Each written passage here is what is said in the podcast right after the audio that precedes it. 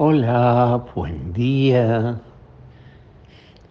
Jesús en el Evangelio de Mateo 5, 17, 19, que leemos hoy, le va a decir a sus discípulos una cosa que hemos venido meditando estos días también, antes de que comience justamente la cuaresma, porque lo que dice Jesús en el capítulo 5, 17, 19, es parte de lo que llamamos el Sermón del Monte.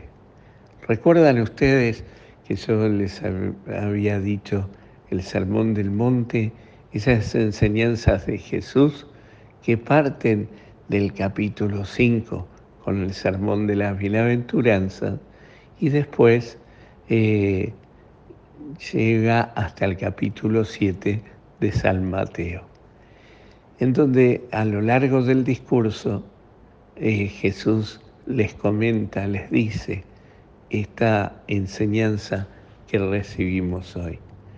Yo no he venido a abolir la ley. Jesús no viene a sacar la ley, sino nos viene a invitarla a vivir en plenitud.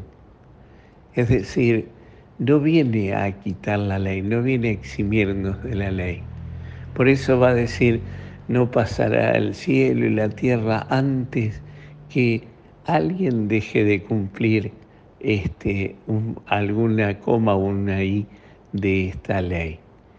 Y es verdad, vuelvo a decir, Jesús no vino a abolirla, sino a enseñarnos a vivir no, el, no la exterioridad de la ley, no la formalidad de la ley, como hacían los fariseos, que eran puro cumplo, pero miento, ¿no? cumplimiento, este, sino a vivirla en plenitud.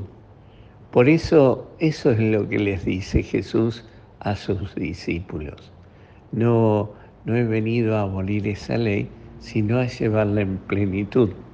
Y plenitud significa vivir plenamente como verdadero hijo del Padre.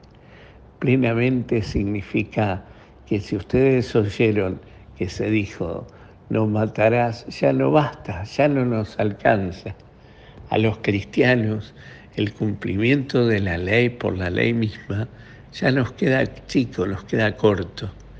Como, como dice el Papa eh, Benedicto XVI de San de San Agustín, que San Agustín vino en su predicación y enseñó justamente que es ese espíritu del amor que tiene el hombre, el amor que tiene el hombre eh, llevado a vivir en una relación amorosa con Dios.